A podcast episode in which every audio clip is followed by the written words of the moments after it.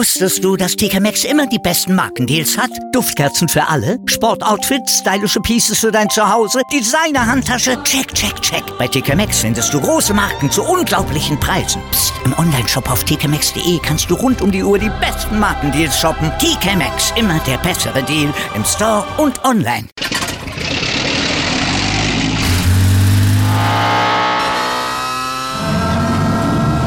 Von 0 auf 100. Aral feiert 100 Jahre mit über 100.000 Gewinnen. Zum Beispiel ein Jahr frei tanken. Jetzt ein Dankeschön, rubbellos zu jedem Einkauf. Alle Infos auf aral.de. Aral, alles super. Welcome to the Sport Passion Podcast.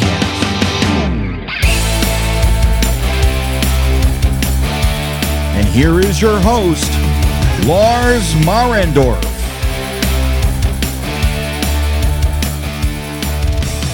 Einen wunderschönen guten Tag und herzlich willkommen zum Sport Passion Podcast.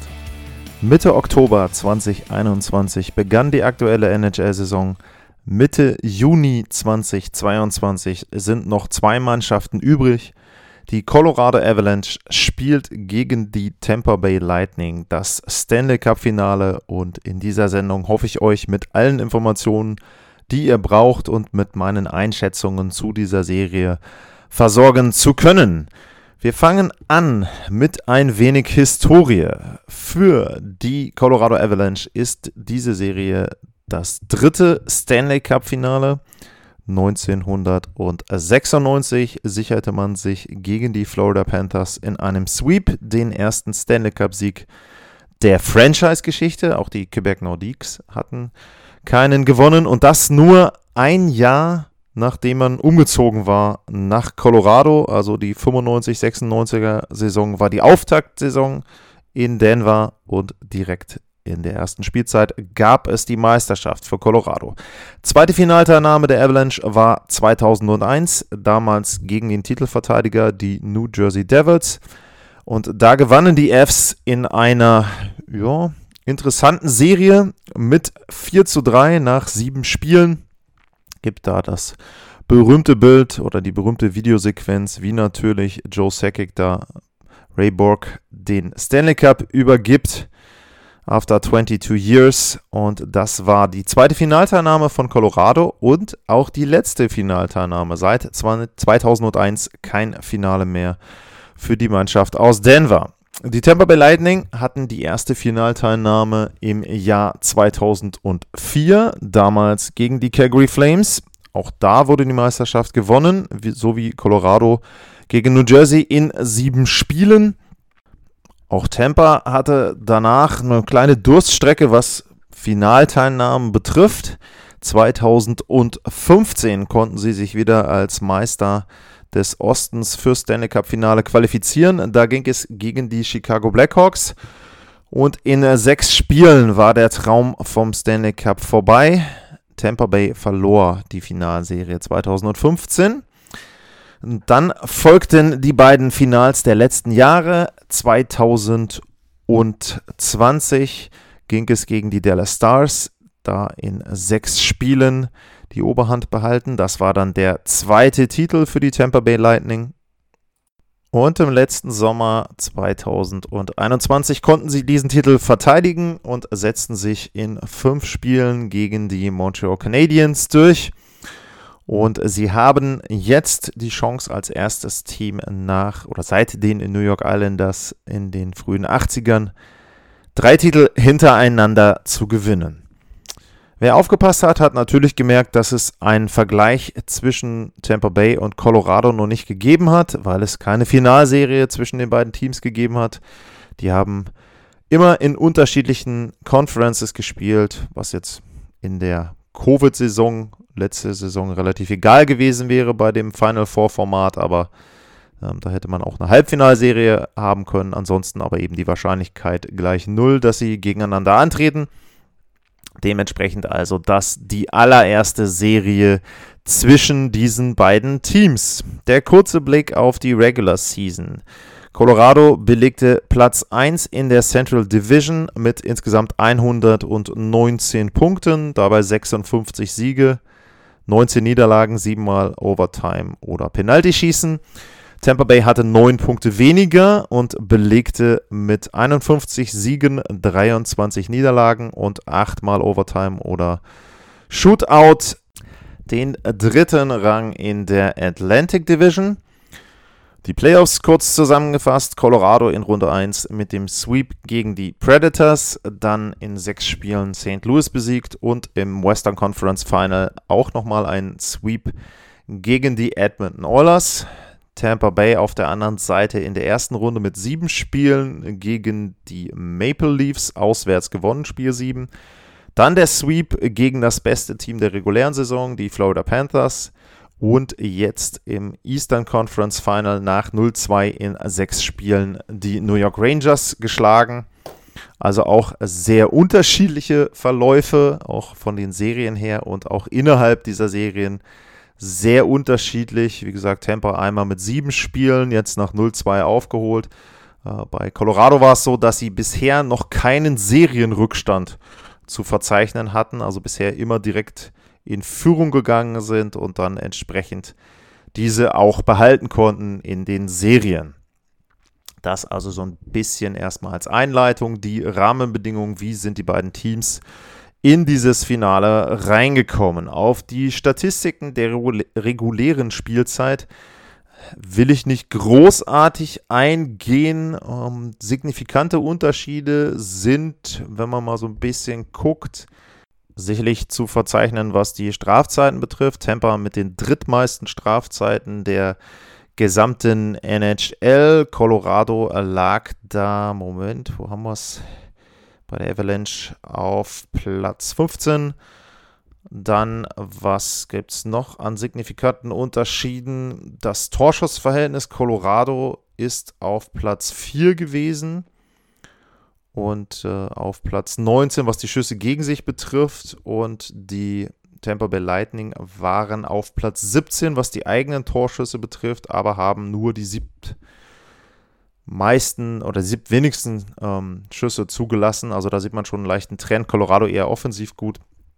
Tampa eher defensiv. Ansonsten Tampa ein sicherlich wesentlich körperbetonteres Team. Platz 4, was die Hits betrifft. Colorado da auf Platz 22. Aber wie gesagt, das sind erstmal die Werte gewesen, was die reguläre Saison betrifft. Und ich habe es ja auch schon bei den Vorschauen in den späteren Runden gesagt. Es ist natürlich so, dass man das immer so ein bisschen als Referenzwert ranziehen kann, aber abhängig von den Playoffs muss man natürlich sagen, da ändern sich eben dann die Voraussetzungen. Genau aus dem Grund lohnt es sich natürlich dann auf die Playoff-Statistiken zu schauen und darauf zu schauen, wie die beiden Mannschaften bisher in den Playoffs gespielt haben. Aber auch da natürlich wieder die Anmerkung, es sind unterschiedliche Gegner. Das heißt, die Gegner Toronto, Florida und New York spielen einen anderen Stil und verlangen andere Spielweisen und haben eben auch andere positive und negative Eigenschaften wie die Gegner Nashville, St. Louis und Edmonton. Also die Werte sind immer mit Vorsicht zu genießen und nicht unbedingt direkt vergleichbar. Ich beginne mal mit der Offensive und der Defensive, also dem Verhältnis zwischen den eigenen geschossenen Toren und den Toren des Gegners. Und da zeigt sich deutlich bei den realen Werten, dass Colorado da das offensivere Team ist und die Gegner auch deutlicher geschlagen hat. 4,64 sind der beste Wert in den Playoffs bisher, was eigene Tore betrifft. Und demgegenüber stehen 2,86 Gegentore im Schnitt. Tampa Bay hat da die Werte 3,06 gegenüber 2,41, also offensiv anderthalb Tore, grob weniger pro Partie, aber defensiv auch ein halber Treffer im Durchschnitt weniger kassiert. Was ich interessant finde, ist, die, Tats äh, die Expected Goals Werte, die sind zumindest was die Offensive betrifft, wesentlich ähnlicher und bei der Defensive ist Colorado besser. Was heißt das in Zahlen? Wenn man Expected Goals nimmt, dann hat Tampa einen Wert von 3,58, Colorado einen Wert von 3,62. Real gesehen hat Tampa ungefähr ein halbes Tor weniger geschossen als die Expected Goals. Colorado ungefähr ein Tor mehr geschossen als die Expected Goals. Also Colorado hat offensiv überperformt, wenn man das so sagen möchte. Und Tampa hatte ein bisschen Schusspech, wenn man es dann so betrachtet. Was die Defensive betrifft, da hat Colorado einen Expected Goals Wert von nur 2,51. Der ist reell bei 2,86, also mehr kassiert als eigentlich laut Statistik äh, es der Fall sein müsste. Und Tampa Bay hatte 3,06 als Torwert, den sie hätten kassieren müssen, laut dieser Statistik. Und sie haben nur 2,41 kassiert. Das heißt also, Colorado kassiert, ich sage jetzt mal grob ein halbes Tor mehr pro Partie, als sie sollten, laut Defensive. Und die Tampa Bay Lightning kassieren ein halbes Tor weniger. Und tatsächlich ist es so, wenn man dann auf die Zahlen guckt, dann ist es so, ähm, Goals above expected. Da hat Colorado dreieinhalb Tore mehr kassiert, als sie hätten kassieren müssen in den Playoffs. Und Tampa hat einen Wert von minus 12,74. Das heißt, in Persona, Andrei Wasilewski hat fast 13 Tore weniger zugelassen, als das statistisch aufgrund der Schüsse, aufgrund der Schussqualität, aufgrund der Torchancenqualität und so weiter und so weiter der Fall hätte sein müssen. Da sieht man eben schon einen deutlichen, deutlichen Unterschied aber eben auch Colorado offensiv besser als die Statistik sagt, Tampa defensiv besser als die Statistik das hergeben würde. Also das schon mal sehr, sehr interessant, wenn man sich das Ganze anguckt bei den beiden Teams. Deutlicher Unterschied auch, was die Strafzeiten betrifft. Tampa hat selber 151 Strafminuten kassiert in den Playoffs bisher. Allerdings hatten die Gegner auch 172 Strafminuten. Also Tampa hat es auch geschafft, dass der Gegner mehr Strafminuten hatte als die eigene Mannschaft. Colorado hatte nur 82 Strafminuten bisher. Der Gegner 95. Ähm, bei Tampa liegt es auch daran, dass es zum Beispiel gegen die Rangers dann auch mal halt gegen Spielende Strafzeiten gab für beide Teams. Deswegen ist dieser Wert ein bisschen inflationär. Was den Anteil der Strafzeiten betrifft pro Spiel, sind beide Mannschaften sehr ähnlich. Also Tampa ist da für mich gefühlt ein bisschen disziplinierter als in der regulären Saison, wo sie doch durchaus mehr Strafzeiten kassiert haben, als das vielleicht hätte sein müssen. Also auch das finde ich eine ganz gute Tendenz, um zu sehen, beide Teams vergleichsweise diszipliniert in den Spielen von Colorado, generell normalerweise weniger Strafzeiten und bei Tampa, wenn sie Strafen kassieren, dann kassiert der Gegner sie auch und vielleicht noch eine obendrauf. Also da beide Teams zumindest laut Statistik relativ clever unterwegs, was die Strafzeiten betrifft. Über die Strafzeiten kommen wir zur nächsten wichtigen Kategorie und das sind natürlich die Special Teams. Colorado hat ein sehr, sehr gefährliches Powerplay mit 31,3 Prozent das von Tampa hat aktuell eine Erfolgsquote von 92, äh 22, 92 wäre schön für Tampa, von 22,6 Prozent. Also da der leichte Vorteil bei Colorado, aber auch da muss man natürlich wieder einschränken. Sie hatten einen überragenden Wert gegen Nashville, also da schon sehr, sehr gut. Gegen St. Louis ist das ein bisschen schlechter geworden. Jetzt gegen Edmonton war es okay. Und dementsprechend auf der anderen Seite, die Rangers haben ein gutes Penalty-Killing gehabt. Da war Tampa nicht so gut in den letzten Spielen zumindest. Ähm, von daher, wie gesagt, es ist schwierig, das Ganze direkt zu vergleichen. 31% gegenüber 22% ist es aktuell. Beim Penalty-Killing, also beim Unterzahlspiel, da ist es tatsächlich so, dass die Tampa Bay Lightning das bessere Team sind. Die hatten jetzt in den Playoffs bisher eine Erfolgsquote von 82,5%, Colorado 75,7%.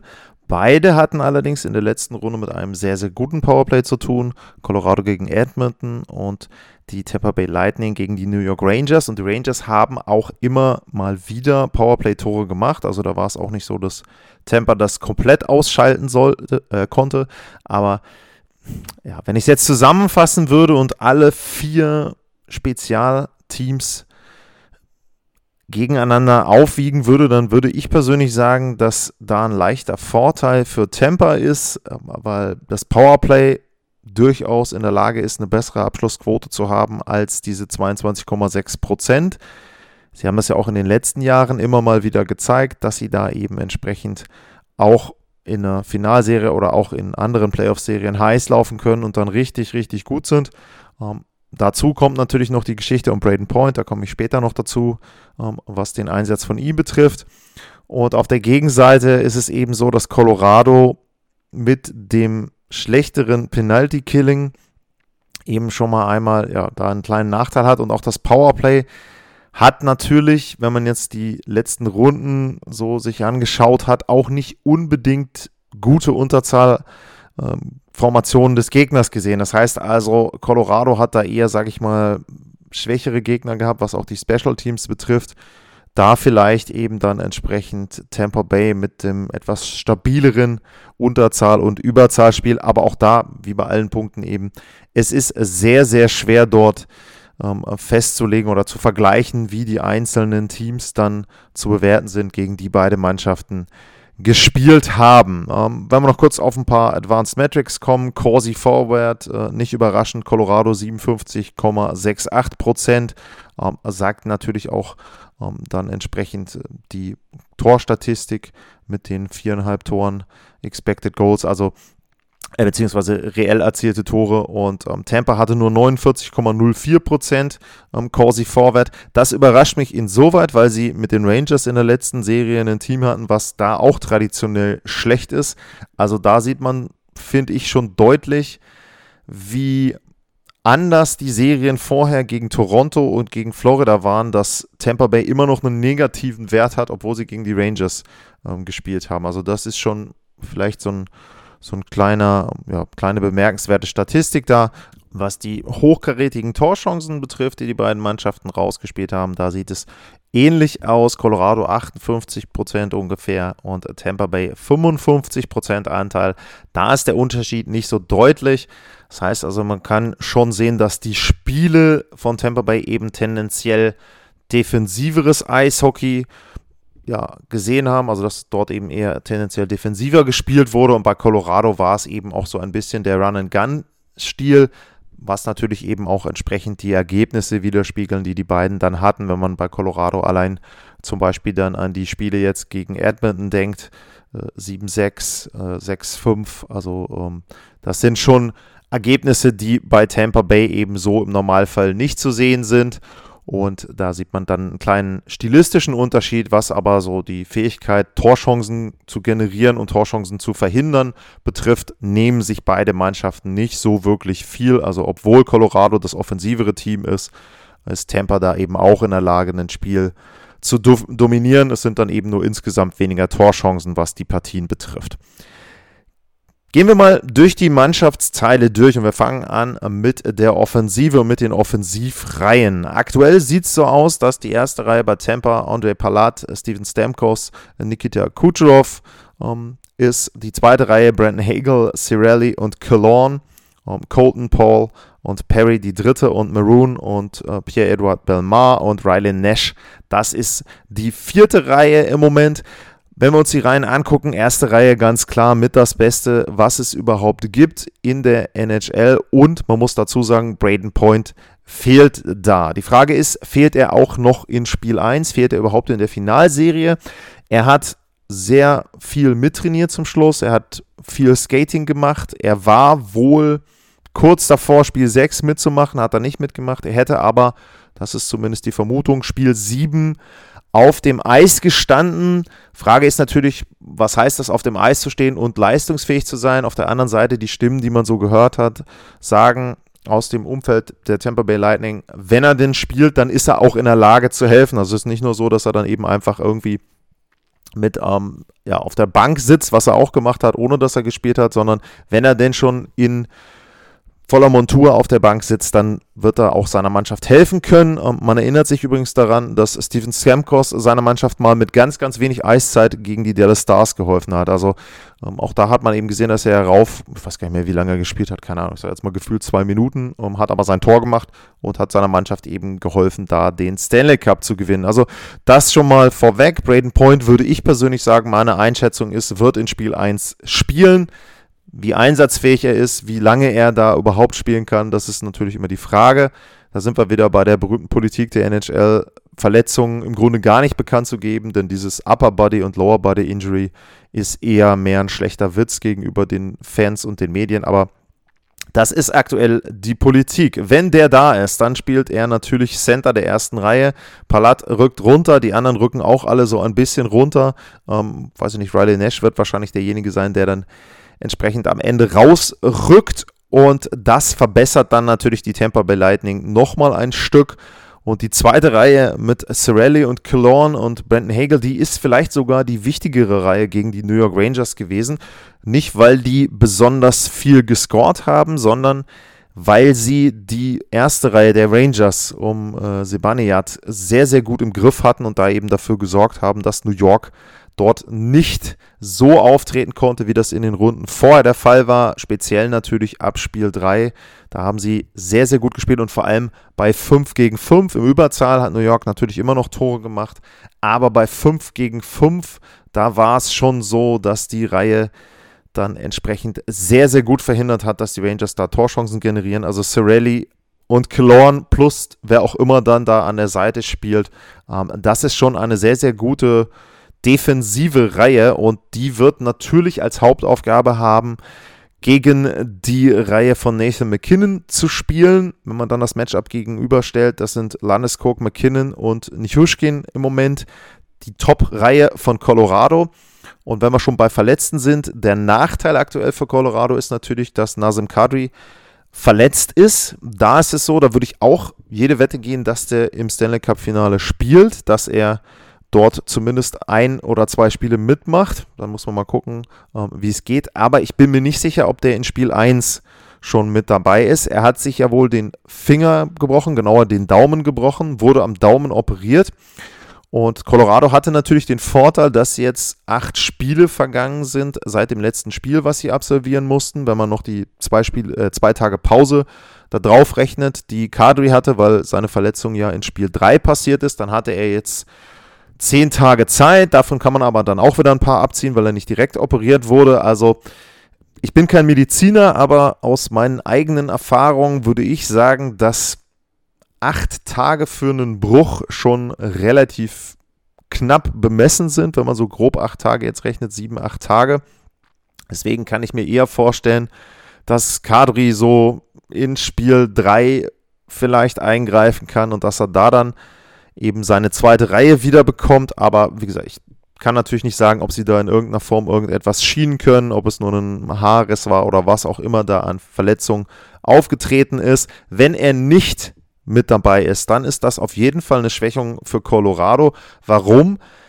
Weil dann natürlich eben die Tampa Bay Shutdown-Reihe um Cirelli nur gegen McKinnon ähm, spielen muss und weil sie dann den Vorteil haben, dass eben die zweite Reihe von Colorado nicht ähm, auf dem Eis ist. Und die zweite Reihe wäre dann gewesen Kadri, Rantanen und Lekkonen. Und wie man da gesehen hat äh, in manchem Spiel, ähm, die sind also sehr, sehr gut in der Lage, so eine Partie auch dann ähm, zu, mit zu entscheiden, wenn die erste Reihe nicht trifft oder wenn die erste Reihe eben ja, vielleicht auch ausgeglichen wird von der Top-Reihe von Tampa. Also das wird schon, glaube ich, sehr, sehr wichtig sein für Colorado, dass irgendwann in dieser Serie Nazem Kadri zurückkommt, idealerweise möglichst früh und dass er dann auch in der Lage ist zu helfen. Ansonsten wird es sehr, sehr schwer, will nicht sagen unmöglich dann, aber es wird dann natürlich schwerer. Im Moment, wie gesagt, zweite Reihe Rantanen, Lekkonen und Burakowski, wobei man da natürlich auch wieder sagen muss, Rantanen hatte ich kritisiert, der hatte ja nur ein Empty Net Goal in den ersten beiden Runden, dafür hat er jetzt gegen Edmonton in jedem Spiel getroffen, also er ist sehr, sehr gut in Form jetzt, das ist eben der Vorteil äh, von Colorado, dass da eben auch viele Spieler sind, die Tore erzielen können. Lekkonen für mich so ein bisschen, sage ich jetzt mal, der MVP äh, der zweiten Reihe. Äh, McKinnon und McCarr sind natürlich die beiden, die im Moment immer genannt werden bei Colorado. Aber äh, was Lekkonen also da aufs Eis zaubert, nicht nur offensiv, er hat ja den Siegtreffer in Spiel 4 und den Seriensiegtreffer damit dann erzielt gegen Edmund, sondern auch, was er defensiv leistet, also wie er da auch seinen Gegenspielern teilweise richtig, richtig auf die Nerven gehen kann. Ähm, das wird zum Beispiel dann auch ein Punkt sein, wenn die Reihe oder wenn Lekkonen zumindest in irgendeiner Form gegen die erste Reihe von Tampa Bay spielt, wenn dann ein Kucherov ist, wenn dann ein Stamkos ist. Also das ist dann eben das Matchup andersherum, nicht Sorelli, ähm, sondern Lekkonen ähm, und oder Nichushkin, je nachdem auch, wie sie es da zusammenstellen wollen.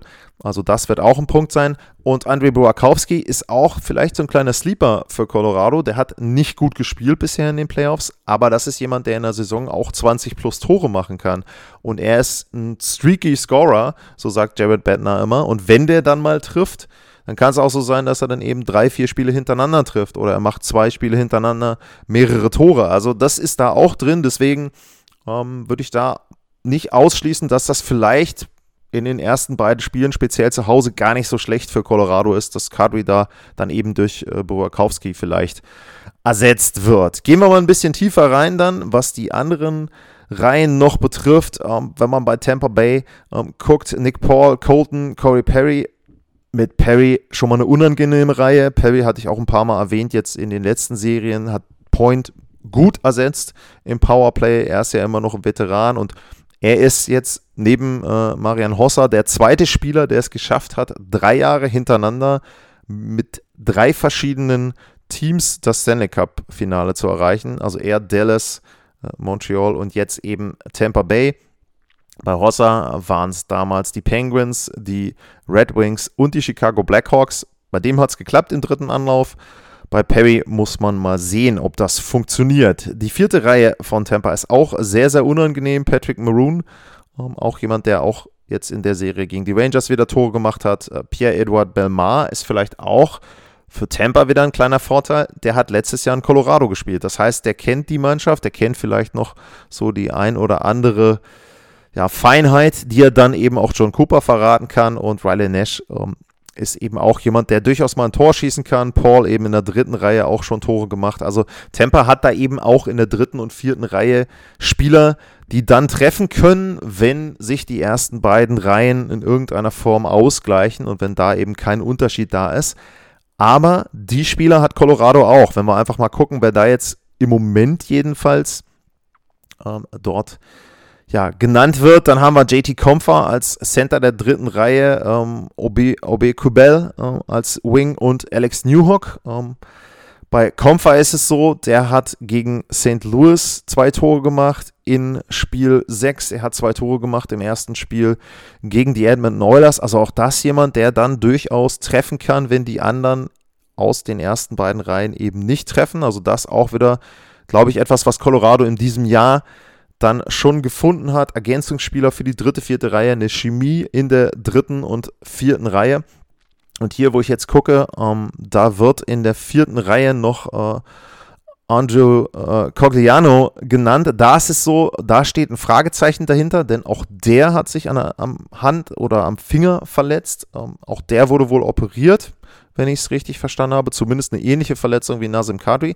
Auch da sieht es so aus, dass er wohl im Laufe der Finalserie wieder spielen kann. Aber ob das zu Spiel 1 reicht, weiß ich nicht. Aus deutscher Sicht vielleicht gar nicht so schlecht, weil dann eben Nico Sturm spielt, wahrscheinlich in der vierten Reihe.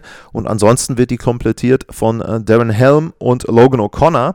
Und auch da muss man jetzt sagen, das sind eben auch jetzt mal Spieler, die Colorado in den hinteren Reihen hat, die eben auch in den Playoffs schon getroffen haben. Helm mit dem Tor in Spiel 6 kurz vor Ende, 5, irgendwas Sekunden vor Ende gegen die St. Louis Blues. Also auch da mit einem Serien-Winner, nicht nur ein Game-Winning-Goal, sondern ein Series-Winning-Goal. Also auch da eben die vierte Reihe, die dazu beigetragen hat, dass Colorado weitergekommen ist. Also ich glaube, dass beide Teams wirklich, wirklich tief besetzt sind.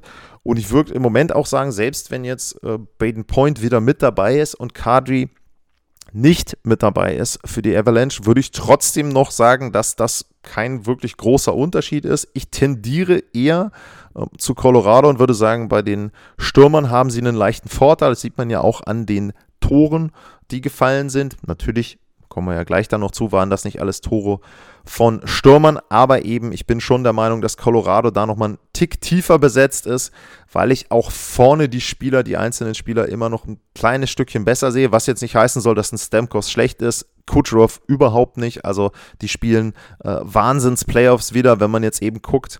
Äh, Stamkos mit zwei Toren jetzt im Elimination Game gegen die Rangers. Neun Tore insgesamt, Palat acht Tore, äh, Kucherov sieben Tore, insgesamt 23 Punkte schon wieder. Erst jetzt, glaube ich, mit, mit Gretzky und Lemieux und ich weiß gar nicht, ich glaube, waren noch ein oder zwei andere. Äh, ich würde es mal schätzen, Messier wahrscheinlich noch mit dabei. Ist Kucherov einer der wenigen, der mehrere Jahre hintereinander 20 plus Punkte hatte in den Playoffs. Also schon sehr, sehr elitäre Gesellschaft, in der er sich da befindet. Aber wenn wir dann eben gucken auf die andere Seite, äh, vorne auch bei den Stürmern, da sieht es nicht so viel anders aus. Also äh, wir haben dann McKinnon mit elf Toren, 18 Punkten insgesamt. Du hast einen Landeskog mit acht Toren.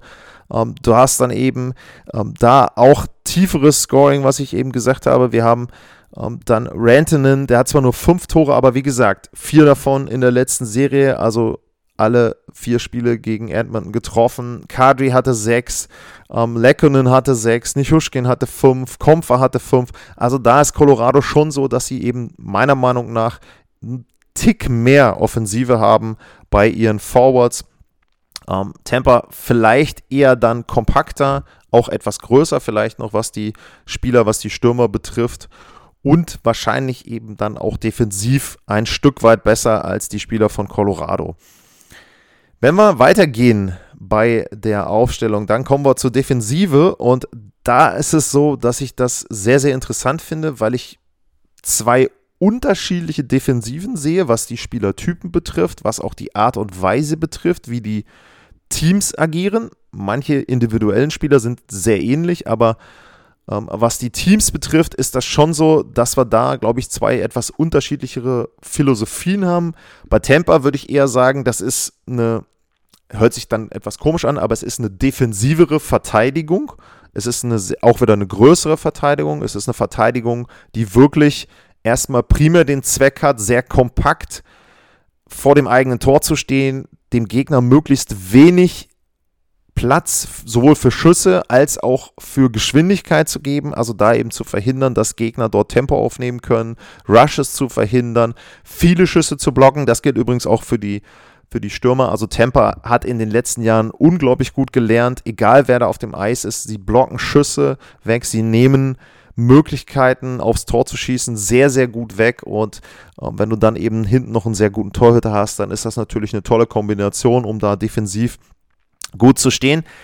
Tampa hat mit Victor Hetman einen Spieler, der auch offensiv sehr guten Unterschied machen kann, der auch die Tendenz hat, sich dann mit einzuschalten, der dann auch eben selber vorne die Offensive initiieren kann, nicht nur durch Pässe, aber auch dadurch, dass er mit nach vorne kommt, dass er reinskatet, dass er eben sehr, sehr präsent ist, auch vorne. Das ist ein Spieler bei Tampa und wenn wir dann eben rüber gucken, dann ist das für mich schon der Unterschied.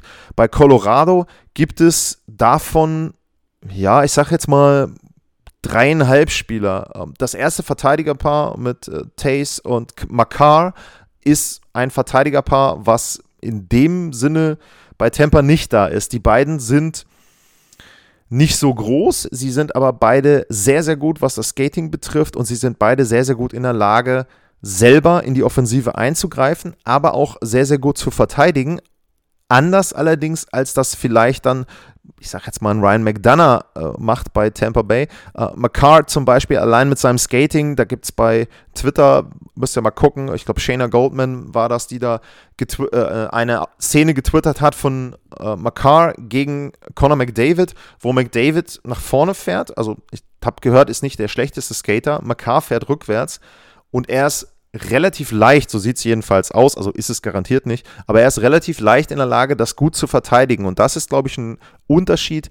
Die Verteidigung von Colorado ist sehr, sehr mobil, die ist sehr, sehr schnell, die ist sehr, sehr schnell auch in der Lage, vorne mit anzugreifen. Und ich glaube, das wird natürlich ein Schlüssel für Colorado sein, dass sie in der Lage sind, diese Rushes entweder direkt mit zu unterstützen oder aber diesen zweiten Rush zu geben von hinten durch die Verteidigung, weil eben Tampa gut in der Lage ist, das eigene Tor zu verteidigen, zu verhindern, dass zum Beispiel dann ein McKinnon richtig Tempo aufnimmt. Dann kann der zwar vielleicht skaten, ist aber eher außen äh, in Richtung Bande. Und wenn das passiert und wenn dann eben ein Tace oder ein Makar von hinten reinstechen und dann eben die Pässe bekommen, dann sind die natürlich in der Lage, dort Tore zu machen. Und wenn man da eben gucken, das ist, glaube ich, dann schon ein deutlicher Unterschied, äh, wenn man eben dann die beiden Teams vergleicht. Topscorer bei Colorado ist eben McCarr mit 22 Punkten in 14 Spielen. Fünf Tore hat er gemacht.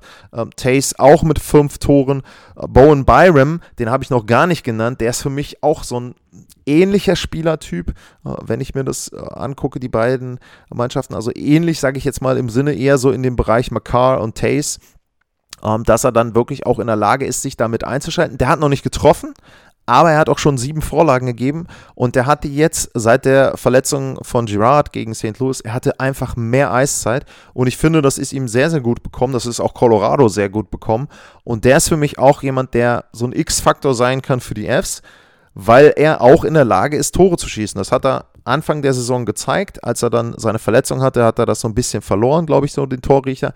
Aber wenn er jetzt eben irgendwann auch vielleicht ein Tor macht, dann kann auch da der Knoten platzen. Also das ist eben auch nochmal so ein Punkt, der bei Colorado, bei der Defensive etwas ist, was vielleicht Tampa so in der Form dann nicht hat. Ähm, bei Tampa muss man natürlich dazu sagen, das ist dann wiederum der Vorteil der Lightning. Die haben sehr, sehr erfahrene Spieler. Das gilt natürlich ähm, für die gesamte Mannschaft, also es gilt für den gesamten Kader, weil natürlich der Kern jetzt die zwei Stanley Cups hintereinander gewonnen hat. Aber auch wenn wir uns einfach die äh, Verteidiger angucken, von der Größe her Hetman 6-6, McDonough 6-1, äh, Sergeyev 6-3. Das ist erstmal natürlich auf dem Papier eine größere Verteidigung. Ähm, bei Colorado, Byram, ne, 6 Fuß. Ähm, Eben Makar 5-11, Tace ist auch nur 6-1. Aber wenn wir dann gucken, was Colorado dazu ergänzt, und das ist vielleicht auch ein Unterschied zu den letzten Jahren, ähm, sie haben eben jetzt einen Josh Manson, der hat auch schon ein Tor gemacht, also hat auch schon ein sehr, sehr wichtiges Tor gemacht, war das Siegtor in der Verlängerung.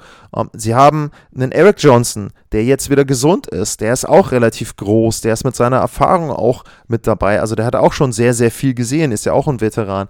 Deshalb ist es so, dass dieser Unterschied bei den jüngeren und kleineren und unerfahrenen Spielern für mich nicht ganz so ins Gewicht fällt wie vielleicht bei anderen Teams. Der Vorteil, den Tampa hat, ist eben Größe, ich sag mal defensive Struktur, Kompaktheit. Das ist deren Vorteil. Colorado, Geschwindigkeit, Torgefährlichkeit, Skating vielleicht. Das sind da so die Vorteile, die man bei der Verteidigung von Colorado sehen muss. Natürlich der Nachteil, ganz klar, physisch sind sie eben eine Nummer kleiner. Das ist eben ein Punkt. Sie müssen dann einiges eher mit Skating lösen. Sie haben natürlich auch zum Beispiel, wenn man dann eben einen Jack Johnson manchmal sieht, da ist dann eben auch so ein Punkt, der ist natürlich ein bisschen anfällig. Wenn da äh, Samuel Gerard da gewesen wäre, wäre es vielleicht besser gewesen. Auf der anderen Seite ist der aber auch relativ klein. Also dieser Punkt der Physis, der Größe, ähm, ja, den haben sie jetzt eben getauscht. Äh, kein Skating mehr bei Gerard, aber dafür eben einen größeren Verteidiger. Ich bin auch gespannt, ob da nochmal ein bisschen was durchgewürfelt wird. Ähm, sie haben ja dann einen McDermott nochmal in der Hinterhand, wobei ich würde fast sagen, wenn der viel spielt, hat Colorado ein Problem.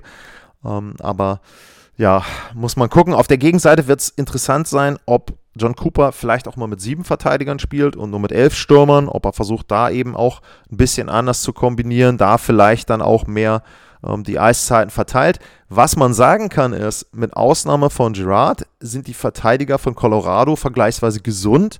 Bei Tampa war es jetzt zum Schluss so, auch gegen die Rangers, auch wegen zum Beispiel einem Ellbogencheck von äh, Lafreniere gegen Hetman da war es schon einige Male so, dass die Verteidiger raus mussten während des Spiels, dann zwar behandelt wurden und dann eben auch wiederkamen, aber das kann natürlich auch ein Punkt sein, wenn du irgendwie einen Verteidiger verlierst in der Serie, vielleicht auch zu Beginn, das kann natürlich dann richtig wehtun. Deswegen weiß ich nicht, ob es vielleicht diese Variante mit den sieben Verteidigern dann schon direkt in der ersten Partie oder in Colorado zu sehen gibt. Das gibt vielleicht auch nochmal den Vorteil, dass sie anders kombinieren können bei den Verteidigerpaaren weil Colorado ja zu Hause dann in Denver den letzten Wechsel hat. Also das wäre was, könnte ich mir vorstellen jetzt für die ersten beiden Spiele.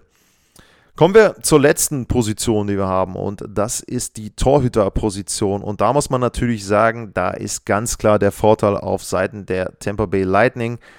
Andrei Wasilewski hat eine shaky Serie gehabt gegen die Toronto Maple Leafs und seitdem ist er wieder im MVP-Mode, äh, Dosenbier-Modus, würde vielleicht Kucherov sagen, oder wie auch immer.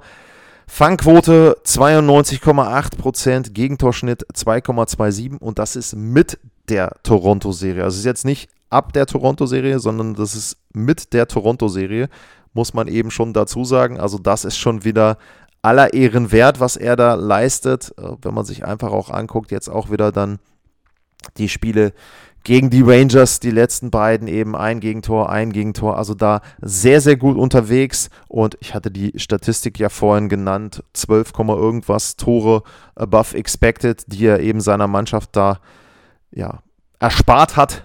Und das ist natürlich dann sehr, sehr gut. Und er ist der beste Torhüter, der noch in den Playoffs verbleibt. Deutlich, muss man da auch sagen, aus Sicht von Colorado. Und da ist es eben so, ähm, Darcy Kemper hat nur zehn Spiele gemacht, auch nicht komplett gemacht, ist ja bei zweien raus, einmal mit der Augenverletzung gegen die Predators und dann einmal wohl mit ja, Concussion-Syndrom, also mit Gehirnerschütterungssyndrom gegen die Edmonton Oilers, wo nicht ganz klar war, ob er die jetzt hatte wegen der, wegen der Verletzung vorher oder ob das irgendwie in dem Spiel passiert ist. Auf jeden Fall musste er zweimal raus. Und wenn man sich dann anguckt, seine Statistiken, Gegentorschnitt 2,65, Fangquote unter 90 Prozent. Huh, ähm, Pavel Franzus hat es gut gemacht gegen Edmonton, gar keine Frage. Der hat da vor allem mit dem Shutout in Spiel 2 sehr, sehr gut die Weichen gestellt für den Erfolg der Avalanche. Aber auch bei ihm Statistik 2,86 Gegentore, also sogar noch mehr als Camper und eine Fangquote wenigstens über 90 Prozent, 90,6. Aber insgesamt kommen die beiden zusammen auf einen Schnitt von 2,86 und 90,1 Prozent als Fangquote. Da natürlich klarer Vorteil für die Tampa Bay Lightning. Wasilewski ist der bessere Torhüter. Was sagt uns das alles für die Serie? Was sagt uns das alles für den Vergleich? Äh, nicht relativ viel, weil ich finde es sehr interessant, dass wir hier Konstellationen sehen, die beide Teams so noch nicht hatten. Colorado trifft auf die beste Defensive, die sie bisher hatten in den Playoffs. Colorado trifft auf den besten Torhüter, den sie bisher auf der Gegenseite hatten in den Playoffs. Das heißt also, die müssen mit Tampa Eishockey mit dem Championship Eishockey von Tampa Bay zurechtkommen. Die müssen mit einem Torhüter zurechtkommen, der eher einen Puck mehr hält als einen Puck weniger. Man muss ja auch dazu sagen, Nashville hatte einen zweiten Torhüter drin, Binnington hatte sich verletzt, Huso war dann auch nicht so besonders gut drauf und die Torhüter von Edmonton, meine Meinung dazu habe ich ja auch schon des Öfteren geäußert, wobei Mike Smith eigentlich sehr gut war, also ne, da ähm, hat Colorado aber nicht so gute Torhüter auf der Gegenseite überwinden müssen wie jetzt ein Andrei Wasilewski. Aber Wasilewski hat auch noch nie so ein Team gesehen wie Colorado. Was will ich damit sagen? Die sind für mich kompakter und tiefer besetzt als die Toronto Maple Leafs, die schon sehr, sehr gut waren. Und sie haben dazu noch eine Verteidigung, die sehr gerne mit vorne eingreift und die eben auch selber Tore schießt. Und dieser, äh, dieser Toreschnitt von 4,6, der kommt ja nicht von ungefähr. Und wenn ich jetzt sage, dass die Offensive von Colorado für mich noch besser ist ohne Kadri als die Offensive der Toronto Maple Leafs, dann kann man natürlich auch daraus schlussfolgern, dass Wasilewski vielleicht wieder Probleme bekommt, denn gegen Toronto sah er für mich, für mich nicht aus wie der beste Torhüter der Playoffs. Da sah er eher durchschnittlich aus, hat sich dann allerdings auch berappelt. Also das wird für mich sehr, sehr interessant sein zu sehen, wie sich die Serie entwickelt, wie sich auch die Spiele in sich vielleicht entwickeln. Tampa zum Beispiel hat in neun Spielen den Gegner bei zwei oder weniger Toren gehalten. Colorado hatte nur zwei Spiele in den gesamten Playoffs, wo sie zwei oder weniger Tore gemacht haben. Das heißt also, es treffen vollkommen unterschiedliche Mannschaften und vollkommen unterschiedliche Formen, was Tore schießen und was Tore verhindern betrifft, aufeinander. Auch das eben totale Gegensätze. Die eine Mannschaft sehr, sehr gut offensiv, die andere Mannschaft eben defensiv eher gut und dann in der Lage, vorne durch alle möglichen Spieler Tore zu machen und auch die entscheidenden Tore dann zu machen. Also das ist für mich schon ein Punkt, auch da wieder, ne? wer setzt sich am Ende durch? Was wird es am Ende werden? Und für mich ist es so, ich muss sagen, ähm, Colorado ist für mich leicht favorisiert. Aus dem einfachen Grund, weil ich glaube, dass auch der Stil der gesamten Playoffs im Moment eher für Colorado spricht. Was meine ich damit? Damit meine ich zum Beispiel Schiedsrichterentscheidungen. Damit meine ich zum Beispiel, dass vergleichsweise viele Strafzeiten gepfiffen wurden. Da ist natürlich auch wieder das Fragezeichen, bleibt das in der Finalserie auch so? Werden die Strafzeiten so gepfiffen? Aber ich glaube, dass die NHL schon bestrebt ist, die Strafen auch so auszusprechen, wie sie ausgesprochen werden müssen. Und wenn man dann eben wieder zurückkommt zu der regulären Saison und zu den Statistiken von Tampa in der regulären Saison, dann würde ich schon sagen, das wäre vielleicht eher ein Vorteil für Colorado. Aber weiterer Punkt, der dann wieder für Tampa spricht, sie haben natürlich unglaublich viel Erfahrung. Sie haben einen John Cooper hinter der Bank, den nichts aus der Ruhe bringt, der einfach alles jetzt mittlerweile schon gesehen hat Und ich habe es ja erwähnt, was eben auch die Erfahrung betrifft. Sie haben nicht nur die beiden Finalserien letztes und vorletztes Jahr, sie haben auch noch mit dem Kern zumindest und mit John Cooper die Finalserie 2015 erlebt. Und da haben sie eben eine Niederlage erlebt. Das heißt also, sie haben im Finale schon alles gesehen von Niederlage bis eben zu, sag mal, vergleichsweise leichten Triumph letztes Jahr gegen die Canadiens. Also das wieder ein Punkt, wo ich sage, das spricht für Bettner. Colorado dafür ist dann wieder das hungrigere Team. Die haben eben den Stanley Cup noch nicht gewonnen. Die haben Spieler dabei, die eher ja, bisher jetzt keinen großen Erfolg hatten, die noch sehr, sehr hungrig sind, die zum Beispiel auch wie einen Eric Johnson vielleicht auch eher in Richtung Karriereende gucken. Und das ist dann eben eine Geschichte, auch Cogliano, ähm, wo Colorado vielleicht eher so ein bisschen die extra Motivation hat. Natürlich, ich habe vorhin Perry erwähnt, aber Perry hat schon mal ähm, einen Stanley Cup gewonnen mit den Anaheim Ducks. Also auch das ist ja wieder ein Punkt, wo man sagen kann, naja, ist jetzt nicht sein äh, Old Guy without a Cup Run, sondern er ist schon jemand, der einen Stanley Cup schon mal gewonnen hat. Eine weitere interessante Statistik ist die, dass Colorado in diesen Playoffs acht Spiele gewonnen hat, nachdem sie zurückgelegen haben. Die haben nur zwölf Spiele gewonnen, das heißt zwei Drittel der Spiele, die sie gewonnen haben, in denen haben sie zurückgelegen. So, jetzt können wir natürlich durchrechnen, okay, Colorado liegt zurück. Das heißt, Tampa muss mindestens ein Tor machen. Das heißt, Colorado muss mindestens zwei Tore machen. Das heißt also, diese typischen 2-1-Siege von Tampa sind nach der Statistik in dem Sinne auch nicht mehr möglich. Also auch das ist wieder ein interessanter Punkt. Gibt es eher Colorado-lastige Ergebnisse oder gibt es eher die Ergebnisse von Tampa Bay? Das ist eben auch etwas, wo wir drauf schauen müssen. Und insgesamt glaube ich einfach, es wird sehr, sehr interessant, diese Serie zu beobachten, Colorado erste Mal seit langem wieder im Stanley Cup Finale, eigentlich noch vollkommen grün hinter den Ohren. Die waren ja noch nicht mal im Conference Final die letzten Jahre. Auf der anderen Seite Tampa Meister die letzten beiden Jahre.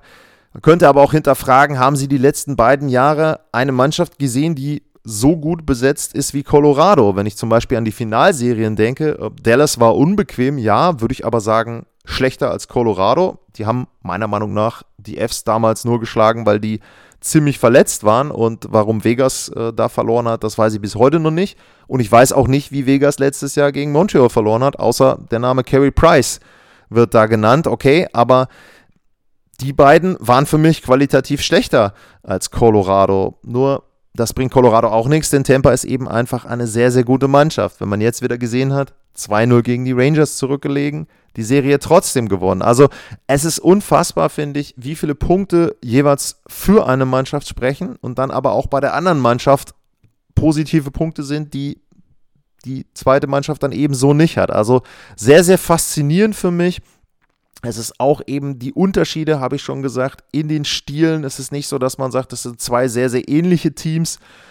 Zwei Teams, die eher Playoff-Eishockey spielen, sondern ein bisschen ist der Unterschied da. Und äh, darauf freue ich mich und ich hoffe auch, dass man diesen Unterschied vielleicht auch von Spiel zu Spiel sieht. Dann gibt es eben mal einen 2-1 oder ein 3-2 nach Verlängerung, was vielleicht eher ein Tampa Bay-Spiel ist. Ich würde aber auch gerne mal einen 7-6 oder von mir aus einen 8-7 oder was auch immer wir da im Westen hatten sehen und dann vielleicht immer wieder etwas abwechselnd. Also ähm, ja, ich hoffe, dass es eine abwechslungsreiche Finalserie wird. Ich hoffe, dass es eine gute Finalserie wird. Auch ein 1-0 kann ja immer mal ein sehr, sehr interessantes Spiel sein, wenn Wasilewski da über sich hinauswächst zum Beispiel. Ähm, das wäre schon sehr, sehr gut. Ich hoffe, das habe ich ja auch schon angedeutet in der letzten Folge, dass beide Teams gesund spielen können. Ich hoffe, dass Braden Point gesund ist. Ich hoffe, dass Kadri gesund ist, Cogliano, ähm, dass es keine Spieler gibt, die jetzt in irgendeiner Form am Anfang ausscheiden und irgendwie verletzt ähm, dann eben zuschauen müssen. Also das ist etwas, was ich auf jeden Fall hoffe. Ich hoffe, dass wir keine kontroversen Entscheidungen haben werden, dass wir da nicht irgendwie schon nach Spiel 1 über Tore und Checks und Strafen und Sperren reden müssen, sondern dass es eine gute Serie wird, hart, eng, sehr, sehr intensiv, aber ich hoffe eben, dass wir auch gutes Eishockey sehen. Beide Teams sprechen dafür und das für mich ein Punkt, wo man sagen muss, vielleicht dann kurz bevor ich mal einen Tipp abgebe. Ich glaube, wenn es um verschiedene Stile geht, dann ist eher Temper in der Lage, unterschiedliches Eishockey zu spielen. Ich glaube, sie können eben den defensiven Stil spielen, den sie jetzt so, sage ich mal, zum Schluss gegen die Rangers gespielt haben. Ich glaube, die Fs sind eher ein Team, was mehr den eigenen Stil spielen kann. Allerdings muss ich da dann eben sagen, sie sind, glaube ich, auch eine Mannschaft, die diesen Stil öfter durchdrücken kann als andere Teams und sie haben jetzt auch gelernt, dass sie das dann im Zweifel auch mal gegen ein bisschen Widerstand und Rückschläge hinkriegen können. Letztes Jahr zum Beispiel gegen Vegas waren sie ja dann nicht in der Lage, ihren Stil am Ende doch noch durchzudrücken. Ja, das waren ganz, ganz viele Informationen, das war viel Meinung von mir. Und bevor ich jetzt meinen Tipp abgebe, an euch die Bitte, wenn ihr eine Meinung habt, wenn ihr einen Tipp habt für die Finalserie, at Lars-Mar, gerne unter der Folge, wenn ich die Folge poste, eure Tipps abgeben, vielleicht auch ein paar Gründe für euren Tipp, vielleicht Gründe für das eine Team, Gründe für das andere Team, gegen das eine, gegen das andere Team. Ähm, info at sportpassion.de wäre die Möglichkeit, wenn ihr was Längeres schreiben wollt, als E-Mail, also auch da gerne genommen. Und dann kommt jetzt mein Tipp und mein Tipp, ich glaube, da werdet ihr nicht groß verwundert sein, ist, dass die Colorado Avalanche die Serie gewinnt. Ich denke, es werden sechs Spiele. Es könnten auch sieben werden, wobei ich nicht weiß, ob ich dann Spiel sieben in irgendeiner Form vorher oder danach penne. Das kann ich dann nicht so genau sagen. Ähm, aber ich glaube einfach, dass Colorado sich durchsetzen wird und die Serie für sich entscheiden wird. Am Ende denke ich auch, dass Cale McCarr dann MVP werden wird, weil er, keine Ahnung, drei bis fünf Tore macht in der Serie. Aber ich freue mich einfach drauf. Ich freue mich darauf, dass es ein toller Vergleich ist, dass es ein Vergleich ist, den man schon vor ein paar Jahren erwartet hat. Äh, ich war tatsächlich 2019 in Denver und da war es genau die Paarung, die ich gesehen habe. Damals war das die Saison, wo die Tampa Bay Lightning sich aufgemacht haben, 62 Spiele zu gewinnen. War dann in Playoffs nicht ganz so gut, aber das war ein wahnsinnig gutes Team schon damals und Colorado war damals so der junge Herausforderer und das Spiel endete damals tatsächlich mit einem 1 zu 0 für Tampa Bay. Da gab es, glaube ich, ein aberkanntes Tor noch von Colorado, also war eher ein defensiv geprägtes Spiel, aber das hat unheimlich Spaß gemacht. Das war ein unheimlich intensives 1 zu 0 und wenn das ein kleiner Vorgeschmack war auf die Serie, dann glaube ich, können wir uns da alle drauf freuen. Ansonsten, wie immer, wenn ihr mir irgendwie einen Kaffee gönnen wollt für die langen Nächte, die jetzt kommen, dann bei mircoffee.com slash sportpassion. Das wäre die Möglichkeit, einen Kaffee an mich zu schicken, virtuell. Und ansonsten hoffe ich, ja, ihr freut euch genauso auf die Serie. Es werden tolle Spiele. Bleibt gesund und dann viel Spaß mit der Serie und mit den Stanley Cup Playoffs. Und für heute vielen Dank fürs Zuhören. Tschüss.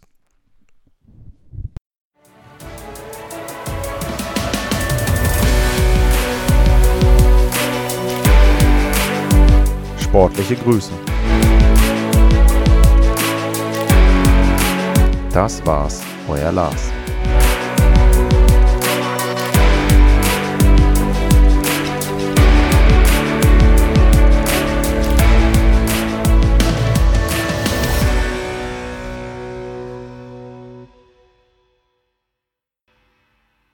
Wieder live von Ihrem Toyota-Partner mit diesem Leasing-Auftakt. Der neue Toyota Jahreshybrid. Ab 179 Euro im Monat. Ohne Anzahlung. Seine Sicherheitsassistenten laufen mit. Und ja, ab ins Netz mit voller Konnektivität. Auch am Start die Toyota Team Deutschland Sondermodelle. Ohne Anzahlung geht's in die nächste Runde. Jetzt los sprinten zu Ihrem Toyota-Partner. Wusstest du, dass TK Maxx immer die besten Markendeals hat? Duftkerzen für alle, Sportoutfits, stylische Pieces für dein Zuhause, Designer-Handtasche. Check, check, check. Bei TK Maxx findest du große Marken zu unglaublichen Preisen. Psst. im Onlineshop auf tkmaxx.de kannst du rund um die Uhr die besten Markendeals shoppen. TK Maxx, immer der bessere Deal im Store und online.